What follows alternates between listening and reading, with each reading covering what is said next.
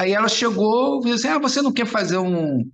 me dar umas imagens? Aí ela fez um clipe em cima da, do lançamento dela sobre um disco instrumental, que ficou lindo. Aí depois a Márcia Tawil fez o outro clipe com a música do, do Menescal e do, do Lula Freire, que ela também lançou, mas é eu saio, eu gosto mesmo de, de registrar e, e é legal porque você exercita o olhar, né? Você começa a olhar uma coisa que às vezes vai passar desapercebido e, e não é para ser desapercebido. O negócio está.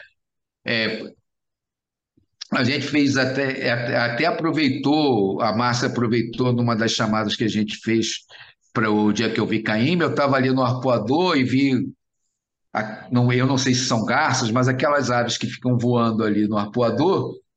Aí teve uma que foi, pegou, pegou um peixe e ela ficou na água esperando a onda. Quando a onda veio, ela pegou o jacaré e voou. Foi por, não, é, não foi nem tão por acaso. Eu vi uma outra fazer isso, aí eu liguei e disse assim, vai, vai que outra faz, né? Então tem muito isso, porque como eu trabalhei em revista e como eu trabalhei no Mar Brasil, eu tenho muito aprendi muito com, com Alexandre Haddad, aprendi muito com Hamilton Correia, com o Ricardo Beliel, com o próprio Faisal, de você ter um, um olhar diferente para poder ajudar naquele texto que você está fazendo. E quem trabalha com vídeo é fogo, porque tipo, é exatamente isso aí. Você começa a ter outros olhares de coisas que você fala assim. Você não vai esperar. Às vezes não é nem, é, às vezes não é nem tão bom porque você começa a analisar como é que o cara fez aquilo, tu podia, assim, podia ter feito melhor, não sei o quê, aí não é muito bom. Tem horas que não é muito bom, não. É melhor ser ignorante, mas. A música, apesar de você já ter dito que nunca trabalhou com música, né? A música faz muito parte da sua vida, assim como o mar, enfim. Você fez uma pós-graduação na UERJ que o tema era músicas de telenovela dos anos 70. Isso. Que ano foi isso, mais ou menos, cara? Cara, foi no, no ano do 11 de setembro. 2001, 2002. É, 2001 e 2002. Foi, na, foi nessa época. Ou, ou seja, o que trabalho foi... de pesquisa já estava aí ainda, né? Ou já, É, lá. não, já estava. Porque, na verdade, o que, que acontece? eu sempre gostei de música. Então, quando eu tinha uns 14, 15 anos, eu conheci o, o Paulo Bi, que é um compositor ligado muito à, à música infantil, na época não era, e nós fazíamos natação, e eu lembro que ele chegou para a aula de natação com quatro LPs.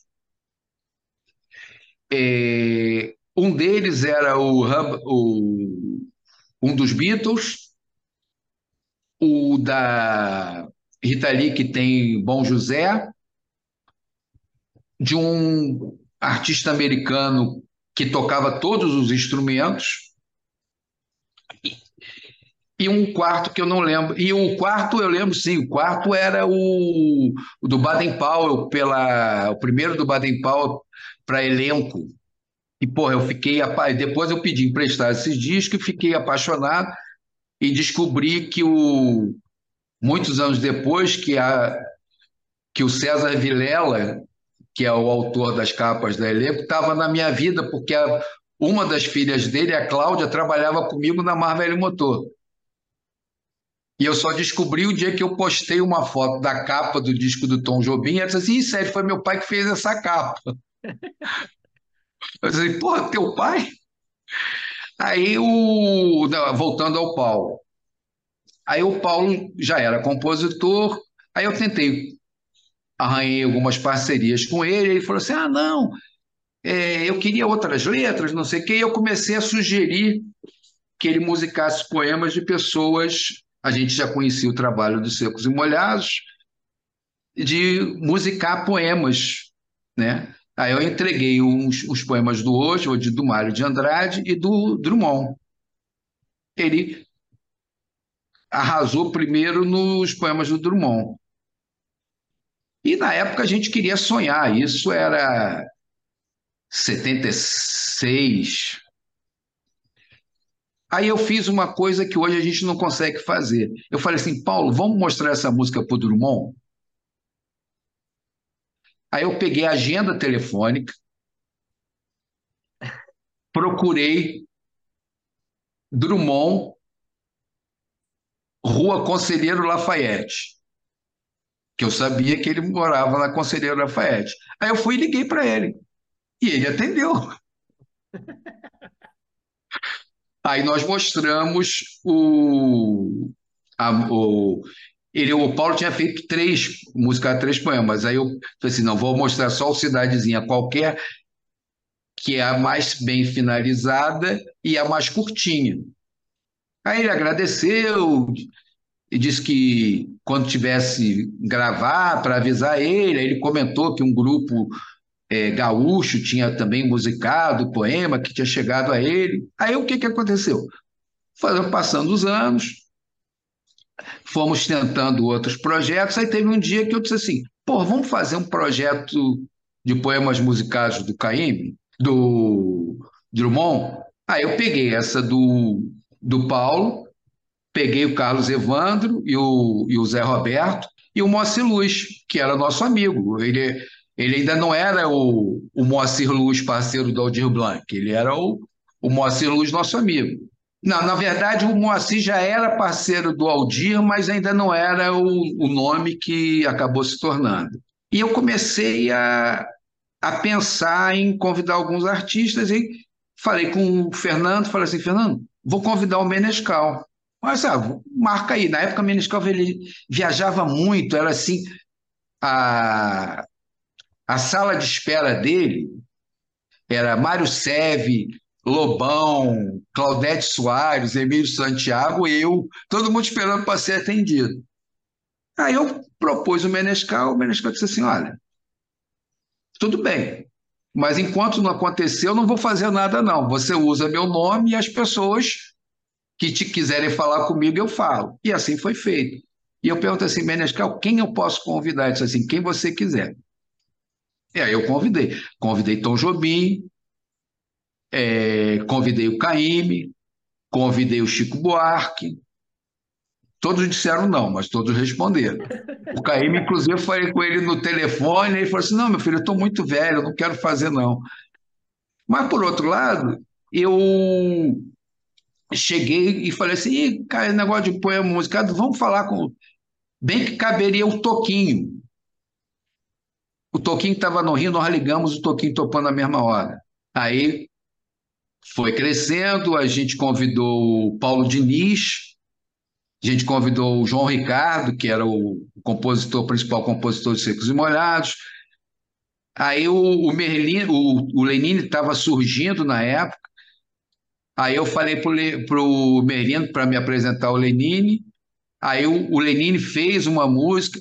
Aí o Macalé teve uma época que foi meu vizinho quando eu morava em Laranjeiras, ele namorava a Cristina Ché, a atriz, e era porta com porta. E de vez em quando, de madrugada, tocavam o desavisado da minha campainha querendo falar com o Macalé. Aí era.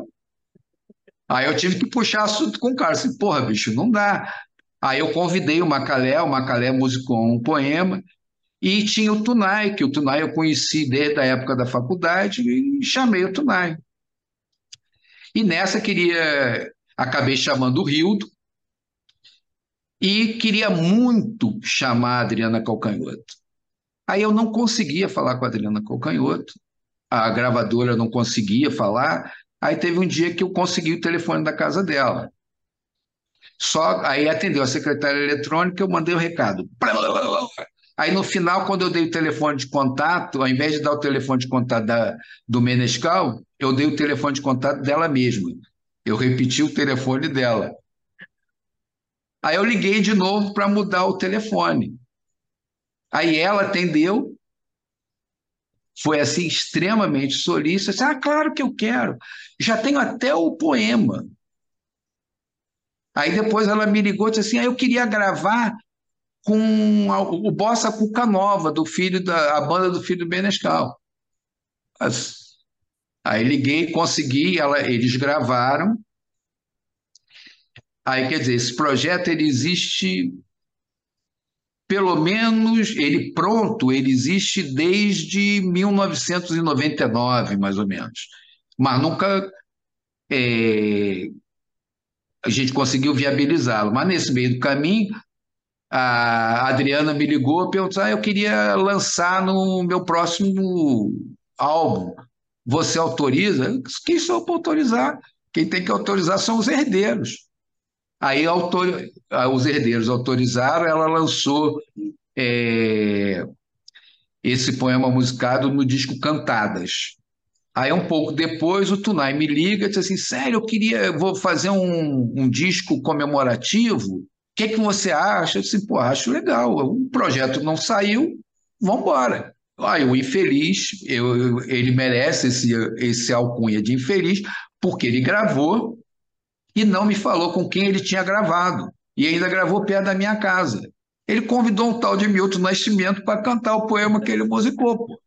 E ainda com Wagner Tiso fazendo o arranjo. Aí depois eu até falei com Wagner Tiso, assim, porra, Tiso, o, o, o Sem Vergonha não me chamou. E, e o Rildo, quando lançou o disco dele com a filha, com a Patrícia, ele também lançou o, o, poema que ele musicou. Mas foi muito curioso, e essa história é muito curiosa, porque o, o, projeto em si, o Cantando Drummond, não aconteceu. Mas, de certa forma, ele aconteceu porque várias amizades é, surgiram daí.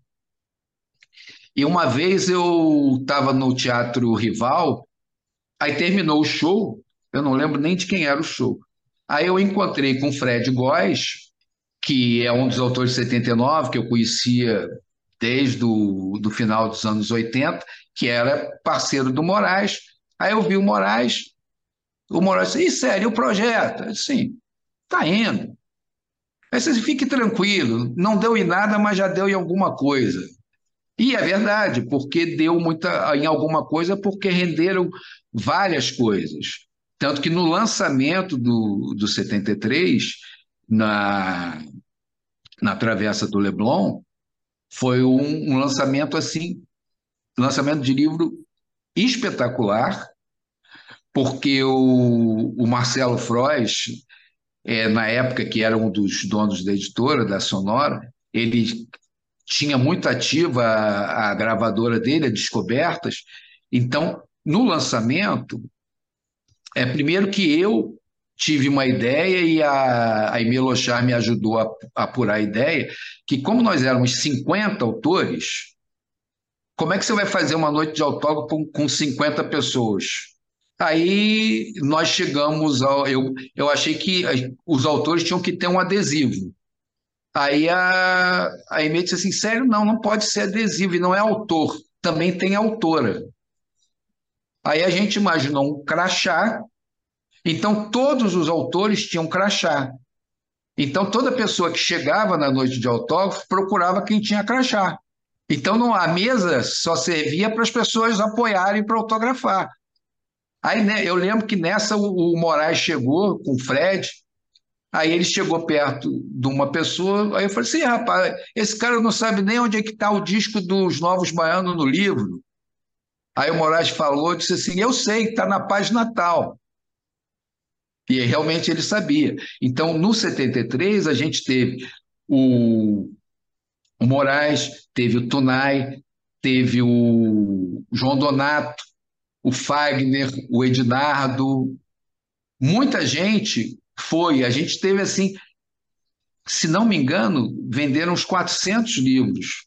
E a noite de autógrafo começou antes das sete, terminou na hora que a livraria fechou. Então a gente, é, no 79 tem sido a mesma coisa, todos os autores têm crachá. Porque você, como é de todo mundo, não importa quem é que vai estar sentado na mesa. Está sentado na mesa quem está sentado na mesa. Então não tinha esse essa história. O Menescal foi também no, no lançamento de 73. Então, o Menescal tem até a história que ele, ele pediu para autografar, Aí um, um colega que estava do lado, o Zé Garcia, que também é autor de 73, foi pegar o livro para ajudar. Aí o Menescal disse: Ih, rapaz, tu também é autor, espera aí que eu quero ser autógrafo. Então é, é muito disso, de, de mar e de construções de relações. Uma coisa é, remete a outra, uma pessoa apresenta outra, e a gente vai criando relações. Por exemplo, a Márcia, eu conheci a Márcia num show que eu fiz com o Menescal e o Bibossa, que a gente é, criou, a gente foi apresentar em Brasília, eu a conheci. Aí depois a produtora Marizan, quando eu fui lançar o livro, é, o 73, o primeiro lançamento em Brasília, a gente foi lançar no, no Sesc Sérgio Cardoso, e eu falei para a Marizan, Marizan, vamos. Aí a Marizan deu a ideia de cantar, de algumas pessoas cantarem. Aí a, chamou a Fernanda, a Célia e a Márcia, e eu chamei o Rui Godinho para a gente conversar. Aí eu comecei a criar uma, uma relação também com a Márcia. E essa história, porque é tudo uma colcha que vai que vai se entrelaçando, porque o André Agra, que também é um dos autores de 73, tinha um selo e ele trabalhava com o grupo Bibossa, que estava fazendo lançamento, lançando o CD e fazendo shows sobre o, um aniversário redondo da Bossa Nova. Aí a gente pensou em fazer um show e chamar o Menescal para uma participação especial. Aí um dia a gente estava no estúdio, aí eu falei para o Menescal, mas assim, porra, isso tudo por uma participação especial? Vamos fazer um show. Ah, mas precisa de uma cantora. Eu pô, vamos chamar a Wanda? Aí nós chamamos a Wanda, o Zeca Rodrigues, que é o líder do Bibossa, ele fez os arranjos em cima dos arranjos que o Menescal já tinha, que ele e a Wanda conheciam, e a gente começou a fazer um monte de shows. E o, o nome do show, porque você, o Sérgio conhece bem, existe a Galeria Menescal, né? que é que foi construída pelo tio do Menescal, e o Menescal morava ali, né? quando eles eram jovens, as meninas perguntavam se ele era o dono da galeria e ele não respondia, né? Para ficar no ar. E eu imaginei o título que o, quando a gente foi lançar o CD e o, e o próprio show, se tornar a Galeria do Menescal. Que tem a Galeria Menescal e tem a Galeria de Músicas do Menescal. Eu lembro que teve uma vez que o Miele veio me peitar, disse, não pode ser. Eu disse, pode sim, Miele, pô, por que não? Então é muito isso, tem e trabalhar com o Menescal é um, foi uma coisa legal, porque o primeiro show que a gente fez do Bibossa com o Menescal foi no, no Liceu Franco Brasileiro, que a minha mulher trabalha. E tinha uns projetos musicais, eu falei para fazer. Aí, quando o Menescal, eu estava conversando com o Menescal, eu falei assim: sério, não conta nada do show para Solange Cafuri, para a empresária dele.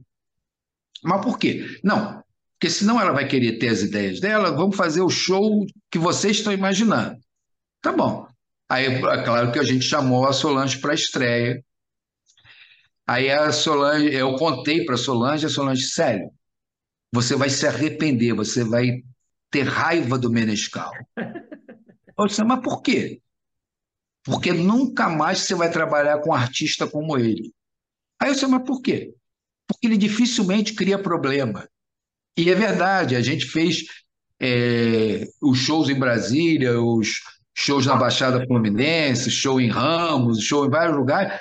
O Menescal encontrava com a gente, saía de van, voltava de van, é, o que tinha para comer era o que tinha para comer. Eu lembro que teve um show no Miranda, eram dois, dois shows no mesmo dia.